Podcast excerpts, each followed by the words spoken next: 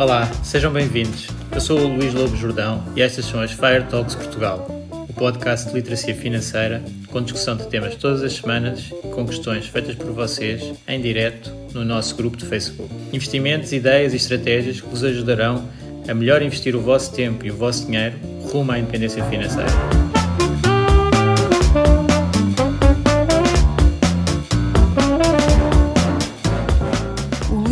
Jordão trabalha nos mercados financeiros há mais de 20 anos. É um analista financeiro certificado pelo CFA Institute, criou o maior fundo português de ações e é atualmente responsável pelos produtos Stoic na SGF. Todas as opiniões expressas pelo Luís e eventuais convidados são exclusivamente suas e não refletem a opinião da SGF ou do CFA Institute. São ideias à data de gravação e estão sujeitas a alterações. Todos os investimentos envolvem riscos. Este podcast tem um intuito meramente informativo e não deve ser tomado como base para decisões de investimento.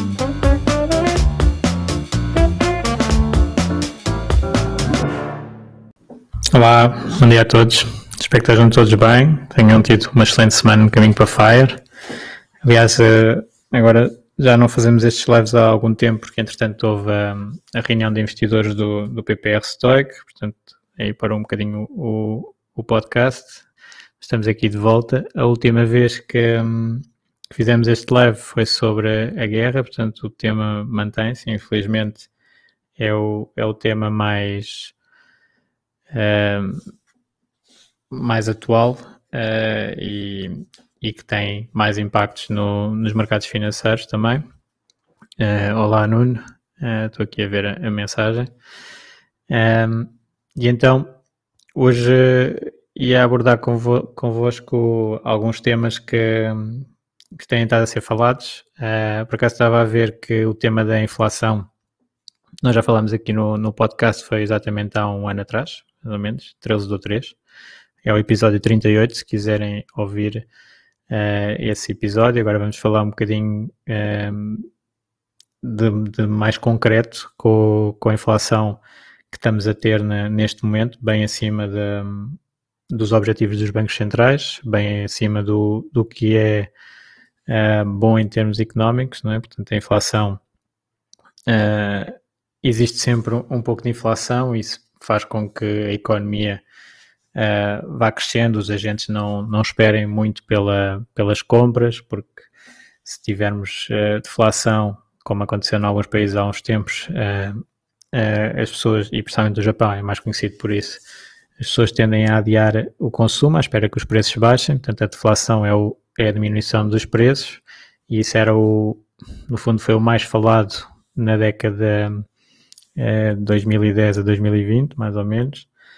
Uh, agora estamos a falar outra vez de inflação e, um, e inclusivamente de estagflação, portanto, que são os temas para, para o live de hoje.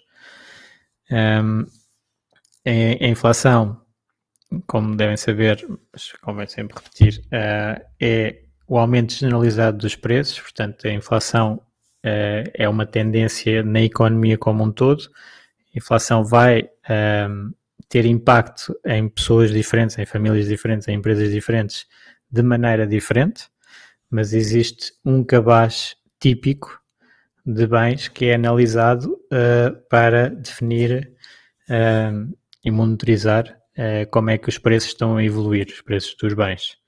Portanto, esse cabaz, genericamente, é um cabaz representativo da, da população, do consumo da população, Uh, e então, esse cabaz, estamos a ter uh, uma evolução muito significativa da, da, inflação, com o último reporte para Portugal uh, nos 4,4% em fevereiro. Portanto, isto é os preços de fevereiro de 2022 face aos preços de fevereiro de 2021. Uh, 4,4%. Isto dentro do universo europeu até é, das, é dos níveis de inflação mais baixos, porque uh, a zona euro está a subir os preços em fevereiro a 5,9%, portanto quase 6% de inflação, e a Europa uh, a 6,2%, portanto, uh, mesmo os países fora do euro ainda a subir mais, portanto, a nível do continente europeu, 6,2%. Um, o, o, no fundo, o, o, país que tem mais impacto nos mercados mundiais e na política económica mundial, os Estados Unidos, a inflação tende a ser mais alta do que na Europa, historicamente, e agora também continua. Portanto, nos Estados Unidos, esta métrica está em 7,9%, portanto, quase 8% de inflação, uh, que é o nível mais alto em 40 anos. Portanto, estas notícias são, estes dados são bastante negativos, uh, principalmente uh, no, quando analisamos o, do outro lado, é? porque existe muito esta mensagem de inflação é, os, é o aumento do, dos preços, mas podemos virar ao contrário e é menos é, é interessante para os, para os governos, tipicamente, mas é, podemos virar ao contrário e é o nosso dinheiro está a desvalorizar a uma taxa, neste caso o americano, os dólares, uma taxa de 8%. Portanto, o dinheiro que nós temos tipicamente, e agora acontece muito, muito dinheiro parado nos bancos, está a perder valor em termos de poder de compra nestas taxas que eu fui referindo. Portanto, em Portugal estamos com 4,4, que é como se tivesse, eh, não se vê, não é? Em termos nominais, eh, os 10 mil, 100 mil, 1 milhão que estamos no banco estão eh, iguais. Na realidade, eles compram menos 4,4% do que compravam há um ano atrás. Um, portanto, e há 300 bilhões nos bancos neste momento parados. Um, isto é o nível então da, da inflação. Eu ia pôr aqui, para quem está a assistir live, depois no, no podcast não vai dar para ver, mas só aqui o gráfico uh, com a evolução então de Portugal, para se ver o nível de 4% só foi atingido uh, aqui no início de 2011 e depois na década de 2000. Mais para trás, se eu colocar aqui um, muito mais para trás, a inflação portuguesa esteve bastante descontrolada uh, e até acima dos 40% na, na década de 70. Depois, aqui o gráfico uh, americano. Temos então a, a taxa também uh, no tal nível mais alto dos últimos 40 anos. Aqui, se eu puser mais para trás, vemos uh, que também o, o, ponto em que os Estados Unidos tiveram taxas de inflação mais altas, tirando aqui um bocadinho o pós-guerra, foi na década de 70, 80, com uh, atingir o nível de 15%. Aqui. Portanto, o, os níveis de, de, inflação são extremamente altos.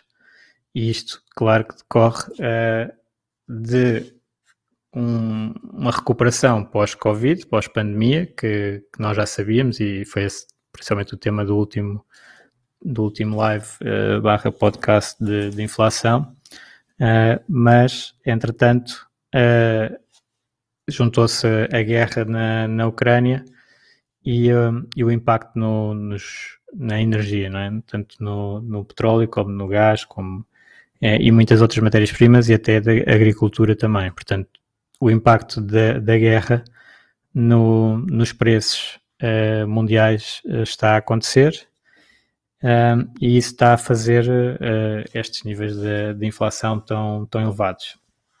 Tanto que uh, se fala agora da, da tal estagflação. E, e, o que é que é a estagflação? Portanto, a estagflação que, que aconteceu no, na década de 70 é, é um, um, uma situação económica estranha, naquela altura eh, basicamente inédita, uh, em que tínhamos a inflação a subir e a economia a contrair. Portanto, o desemprego a aumentar, uh, a economia a diminuir e os preços a subir. O que normalmente acontece é termos uma aceleração económica, portanto, a economia está a crescer muito, essa aceleração económica está a fazer pressão nos preços, portanto, o, o emprego torna-se. existe muito emprego, pouco, poucas pessoas disponíveis para trabalhar, começam a aumentar os salários, começam a aumentar os preços, portanto é essa a tendência habitual em muitos negócios a, a começar, muito otimismo, a economia aquece, se aquece, uh, e, um, e cria-se inflação. Portanto, normalmente existe um chamado trade-off, ganha-se de um lado ou ganha-se do outro, entre um, inflação e crescimento. E pronto, inflação e desemprego. Se nós quisermos ter uh, mais emprego, deixamos a inflação uh, ir um bocadinho mais alto. Isto é parte macroeconómica dos bancos centrais. Uh, se quisermos controlar a inflação, então vamos ter inflação mais baixa e menos emprego, menos atividade económica. Um, nesta situação de estagflação, temos no fundo o pior dos dois mundos, que é um, os preços a aumentar e a economia a contrair, o desemprego a aumentar. E torna-se muito difícil de atuar uh, sobre, sobre a economia nesse, nestes parâmetros. Uh, portanto, o, o que os bancos centrais tipicamente fazem quando a inflação está a subir é subir taxas de juro. Mas subir taxas de juro faz reduzir o investimento, faz reduzir um, é, é o ambiente económico uh, e, e assim uh, existe algum abrandamento. Muitas vezes o que tem acontecido é até com a subida das taxas de juro chega a um ponto que a economia entra em, em recessão. Mas se for bem, bem gerido, vai-se controlando a inflação, mantendo a economia a crescer a um nível sustentável. E esse é o objetivo. Agora aqui Uh, se tivermos estagflação, temos então a economia a contrair, mas temos inflação e os bancos centrais a ter que subir taxas de juros na mesma para controlar a inflação. Portanto, a economia que já estava mais fraca ainda fica pior, né? Portanto, taxas mais altas.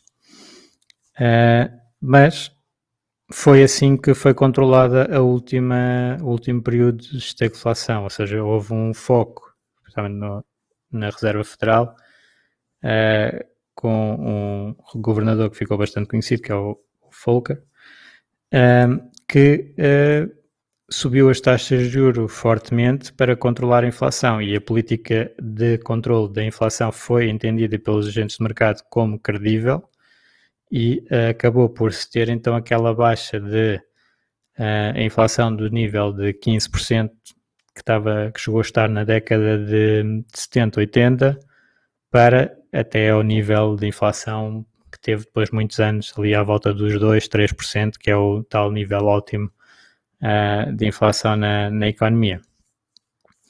E então, o que é que, o que, é que, os, o que, é que vimos do, da Reserva Federal uh, ontem?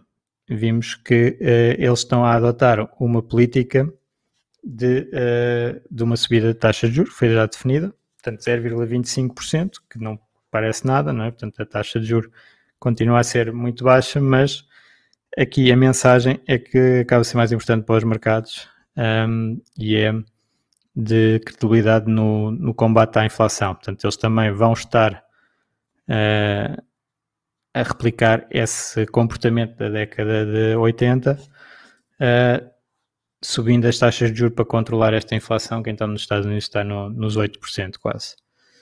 E, e por isso há uma previsão, e o discurso apontou para as subidas, uh, sete subidas, acho que é sete, seis ou sete, subidas de taxas de juros ao longo do, do ano, portanto, incrementos de taxa de 25 pontos base, 0,25%, uh, eh, e então ir subindo a taxa de juros para controlar a inflação. Neste caso, o que é apontado, uh, depois não há assim muitos, muitos eventos no, no passado destas situações, portanto é sempre difícil de, de aferir o que é que vai resultar e o que é que não vai resultar, mas a ideia provavelmente é de ter o, a parte do governo, do, do Estado Central, do, eh, o Estado Federal nos Estados Unidos ou os Estados Europeus, a atuar no sentido de uh, manter a economia a funcionar, portanto, os incentivos económicos, enquanto os bancos centrais uh, focam-se no combate à inflação, subindo taxas de juros. Portanto, será a maneira uh, mais lógica, talvez, de uh, atuar num período em que existe este risco de estagflação. Claro que a estagflação ainda não, não está presente, ou seja, nós, como estamos a sair da, da pandemia, as taxas de crescimento das economias ocidentais ainda são bastante altas, portanto não está sequer perto de uma recessão. Mas tirando este efeito base, uh, pode haver aqui algum, algum risco. Um, Isto era a parte assim mais de, de, de estagflação, da inflação. Gostava só de falar também convosco um, daqui dos mecanismos de curto prazo e de longo prazo e porque é que também esta, esta situação atual pode diferir bastante da, da, da década de 70 a 80, um, que é o, o impacto da energia no PIB é muito inferior ao daquela altura. Portanto, eh, naquela altura, eh, as economias ocidentais estavam muito mais dependentes do petróleo do que, do que estão agora. E uh, depois temos aqui efeitos de curto prazo e de longo prazo. Esta subida de preços uh, dos combustíveis fósseis faz com que se verifique a necessidade cada vez maior de alternativas. Já havia essa necessidade pelas questões ambientais, agora também junta-se questões económicas e geopolíticas uh, a tornar mais premente uh, a transição energética e dentro dos países que o possam fazer uh, mais facilmente. Portanto, qualquer um, hipótese de reduzir a dependência desses uh, produtos e desses países acaba por ser uma vantagem. E então o que temos atualmente com o aumento de preços de, desses, dessas matérias-primas é ter esses setores de atividade a valorizar alguma coisa. Claro que os, os investidores descontam logo como temporário estas subidas não dão o peso total aos lucros que vêm de, desta, destas situações, mas mesmo assim o mercado tem, tem premiado eh, os setores mais expostos a esta, a esta área. Claro que no longo prazo, se as políticas dos governos for de acelerar a transição energética, aí podemos ter alguns benefícios na área uh, de clean energy, é? de, das energias mais, mais limpas. Portanto, a transição energética tende a, a acelerar com este aumento de preços. Uh, portanto, e foi isso que aconteceu na, tal, na década de 70, 80, até ao, aos dias de hoje. Não é? Portanto, a redução de, do input energético no, na economia foi também eh, muito de ter sofrido esses aumentos de preço brutais uh, com, com, o cartel da, da OPEP uh, na década de 70. Ok. Queria só falar convosco também uh, de, dos impactos financeiros e de como é que os investidores estão a reagir. Para já, dar nota que dos investidores do, do PPR tem sido um, uma excelente, uma excelente prestação, digamos assim, porque a maior parte, a esmagadora maior parte, a maioria, tem estado a manter o seu perfil de investimento e, portanto, julgo conseguimos transmitir a, mensagem de eh, manter um processo de investimento eh, disciplinado. É a melhor maneira de criar riqueza no longo prazo. Portanto, estas flutuações de mercado curto prazo vão sempre existir, há sempre, não se consegue prever qual é que vai ser o evento que uh, vai uh, fazer alguma volatilidade no, nos mercados financeiros, mas vão sempre existir e o foco deve estar sempre um, no período para qual estes produtos são feitos, portanto o longo prazo, e saber tolerar essas flutuações. Eu acho que aqui também com, com o podcast chega mais pessoas do que só os investidores do, do Stoic, com quem eu acabo por uh, lidar mais diretamente, mas para mesmo para pessoas que não tenham nada a ver com, com o Stoic, acho que esta mensagem funciona em termos de investimento. Uh, antes era mais difícil comunicar com, com os investidores para estarem cientes do que é que pode acontecer com os investimentos. Isso é a parte essencial. Nós só conseguimos tolerar estas flutuações e, e sentir-nos confortáveis com uh, algumas uh, quedas do mercado se estivermos cientes que essas quedas tendem a ser temporárias, se nós tivermos um investimento diversificado, portanto tem, tem que partir dessa base, um investimento diversificado que com qualidade acaba por uh, sofrer essas quedas e nós não ligamos tanto às quedas, tal como não devemos ligar tanto às subidas, porque as subidas também, como eu já tenho falado aqui no podcast, às vezes as pessoas ficam a extrapolar subidas do passado que não são extrapoláveis. Portanto, uh, se o mercado acionista dá uh, um retorno de 30% num ano e não vamos assumir que esses 30% são mesmo nossos, porque a média do mercado é muito mais baixa uh, e é normal que depois existam quedas para compensar esses 30%. Portanto, quem começa a extrapolar esses valores normalmente dá-se mal e vai ser surpreendido pelo mercado. Se nós tivermos uma, uh, um conhecimento da evolução típica dos mercados e destas subidas e descidas e este equilíbrio, conseguimos ter uh, uma expectativa muito mais ajustada à realidade e assim não sofrer uh, com, tanto com, com as quedas e não reagir uh, mal a essas quedas. Portanto, eu, sabendo que estas flutuações negativas, estas quedas que acontecem, de reação do, do, dos investidores no curto prazo, são o que paga o retorno extra no longo prazo. Portanto, faz parte do investimento, não é algo que correu mal, haver uma queda de 10%, como está agora a acontecer, ou que seja 20%, uh, até para quem está com, com perfis com muitas ações ou mais ações, 100% de ações, até, tem que estar preparado para quedas 50% e, e desse género. Portanto, uh, isso é uma, um dos focos, portanto, explicar isso.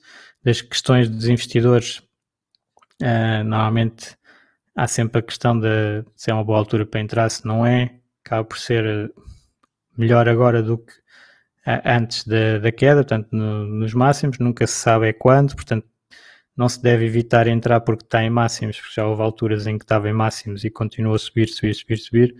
Uh, e também uh, não se deve evitar investir porque está a cair, à espera que uh, pare de cair, porque quando para de cair já começou a subir, já se perdeu o comboio. Portanto, acaba por ser aqui a tomarmos uma decisão mais simples, que é investir quando temos disponibilidade para tal, podemos eventualmente dividir, já, já fizemos vários podcasts so, sobre isso.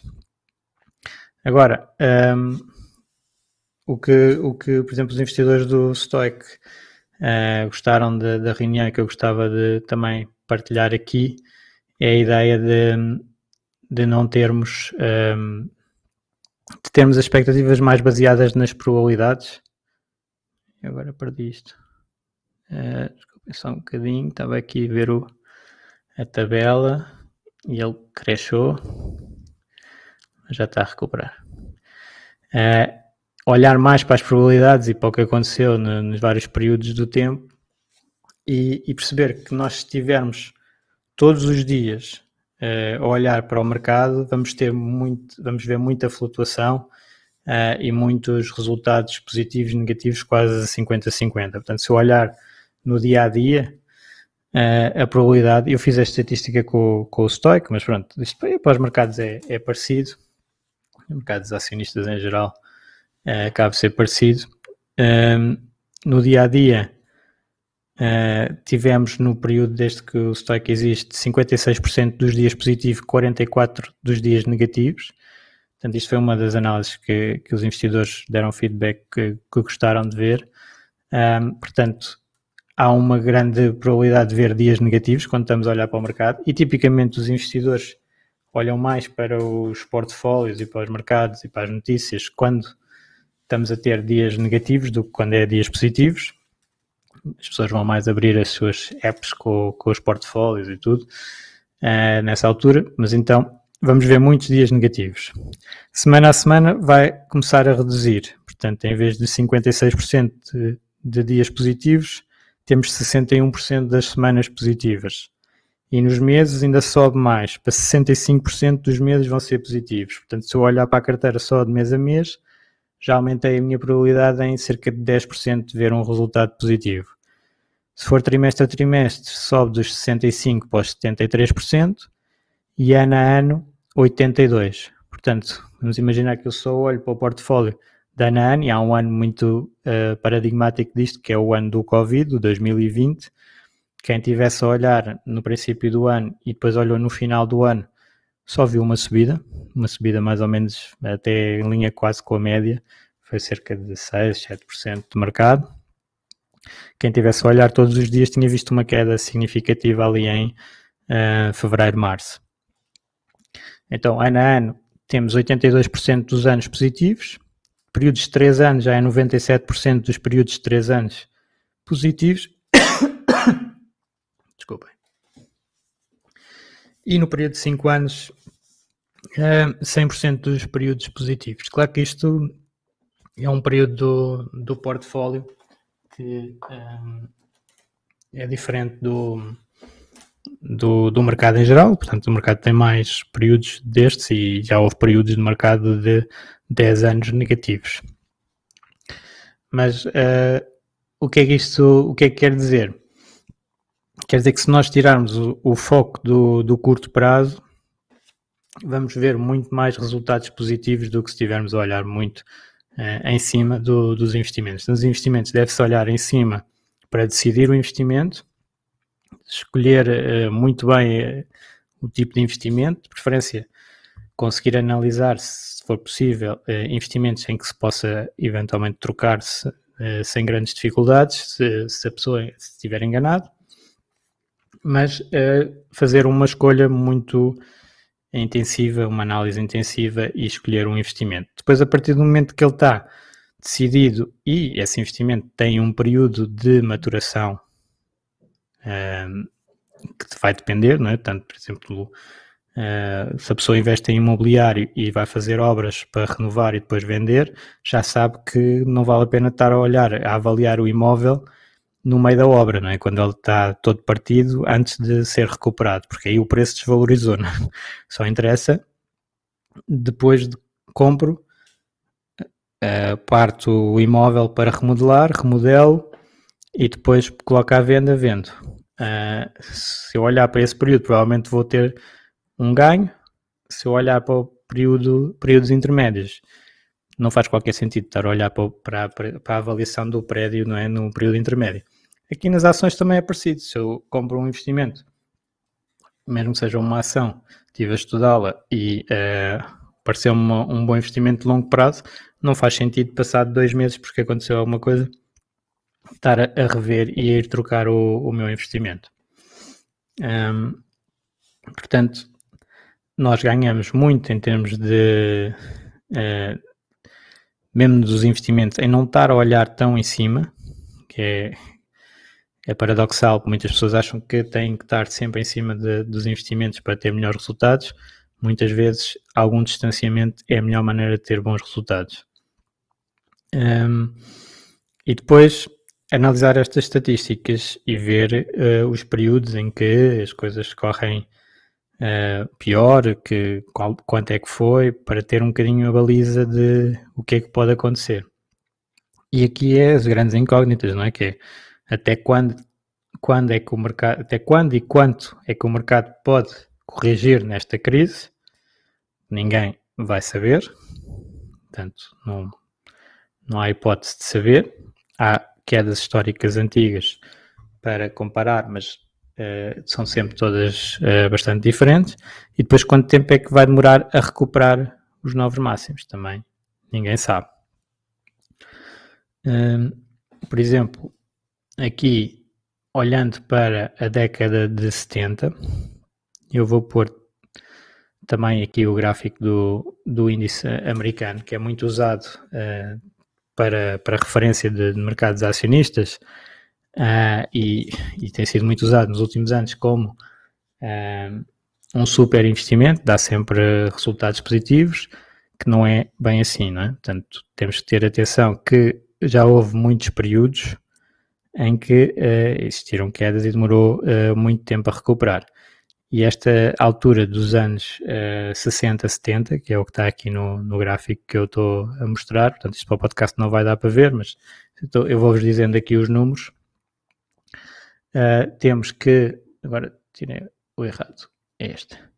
Temos que atingiu-se um máximo do, do índice em 68 de 108,4, pronto, aqui não interessa muito mas novembro de 68 um máximo e depois dois anos depois, mais ou menos, 1970, o, com uh, o primeiro, com a primeira queda nos anos 70, isso aqui ainda não é do choque petrolífero, caiu para uh, caiu 33%, portanto, de um máximo a um mínimo 33%. E, um, e depois recuperou fortemente nos anos seguintes, 63% até dezembro de 72, e então com o, com o primeiro choque petrolífero, de dezembro de 72 até setembro de 74, portanto, em dois anos, o mercado caiu a 46%. E isto é uh, o índice olhando uh, sem o ajuste da inflação. Se ajustar da inflação, já agora estes gráficos aqui são do, do Macro Trends. Um, se ajustado a inflação, então a queda desde o máximo em 68 até o mínimo em 74 é uma queda de quase 60%. Portanto, em termos de poder de compra, eh, foi isto que aconteceu nesta, nesta década. E teríamos que recuar neste ponto em que estamos em 74 foi o nível em que estávamos em 54, mais ou menos, portanto 20 anos. Uh, claro que isto é um período no tempo, nós estamos com, com os investimentos uh, a ir retirando aquelas percentagens, portanto, é, em teoria é isso que nós vamos fazer, não é? Se foram tirar de uma vez, então aqui sim a pessoa tirava o valor cá, cá em baixo. Um, portanto, temos de ter eh, aqui alguma noção de que os mercados podem ter quedas fortes. Não, não quer dizer que vai acontecer, não, não é nada disso que estamos a dizer, nem se ninguém sabe. Agora, temos que estar é, cientes das possibilidades que, que acontecem no, no mercado. E, e, às vezes as coisas não são tão cor-de-rosa como são apresentadas, é preciso ter essa noção. Portanto, o que é que o investidor pode fazer? Pode controlar a sua parte, não é? que já foi falado do, do último episódio, uh, e que, que, mantém, que é, acaba por ser a mesma, a mesma aposta. Se nós estivermos a poupar e investir do nosso lado, vamos criando riqueza, pode ter estas flutuações, podem ser flutuações bastante agressivas, mas vamos acumulando riqueza. Depois, se tivermos o horizonte temporal os investimentos ajustados ao nosso horizonte temporal, então uh, no, o que interessa é no final desse período, no período em que os investimentos devem uh, ser contabilizados, quanto é, que, quanto é que no fundo rendeu. E depois também temos uma questão de alternativas, não é?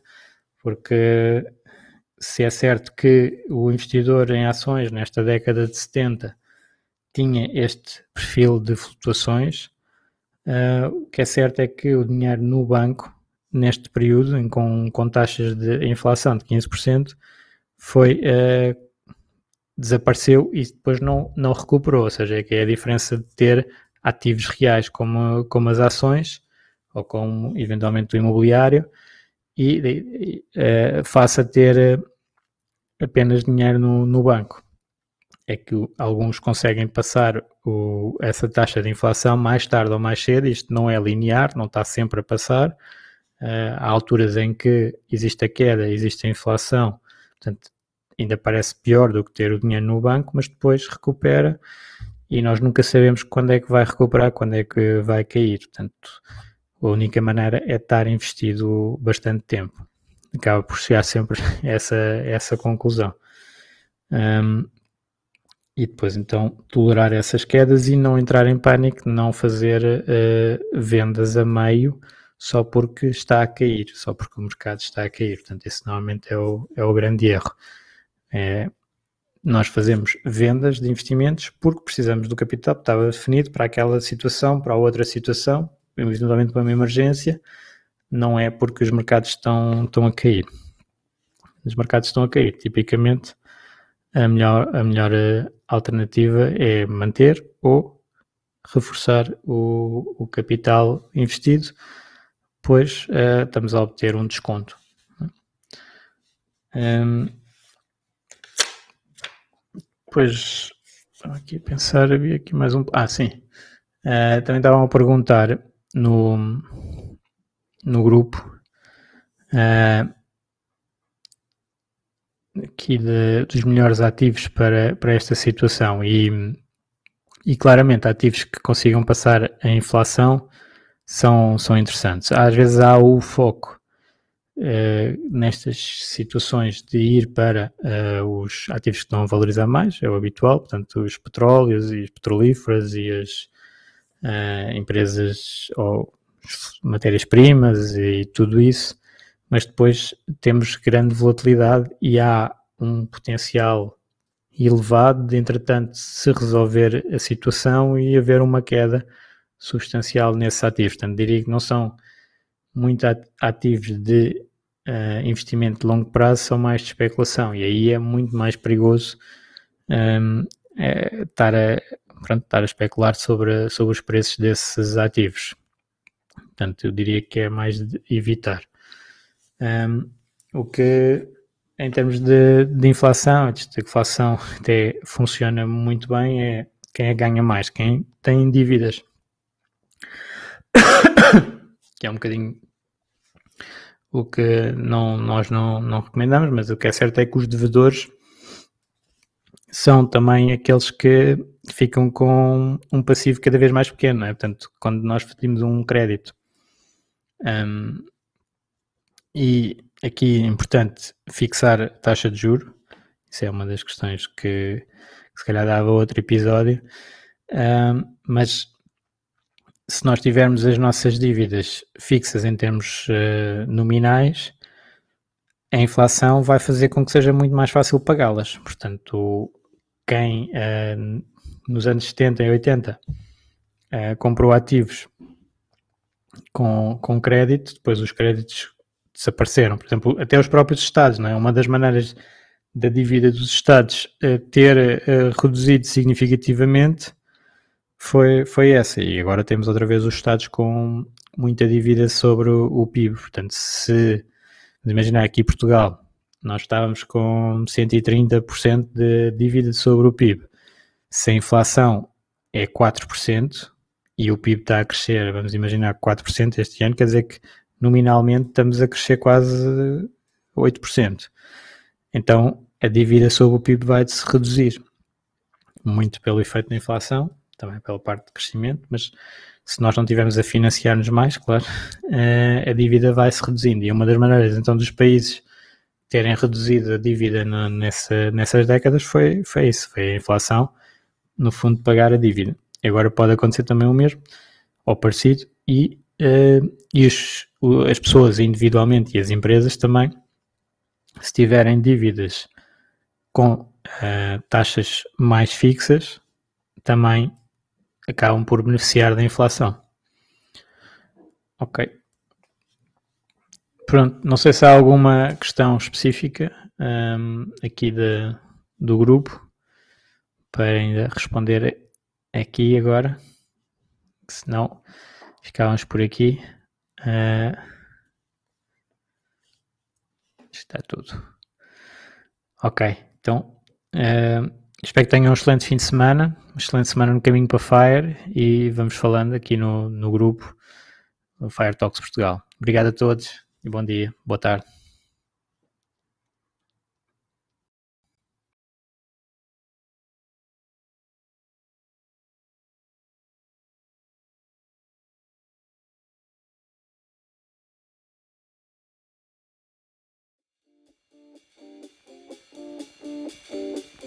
Obrigado por ouvires. Junta-te à discussão através do grupo Fire Talks Portugal no Facebook e não te esqueças de ver a descrição onde poderás encontrar mais informações. Até à próxima!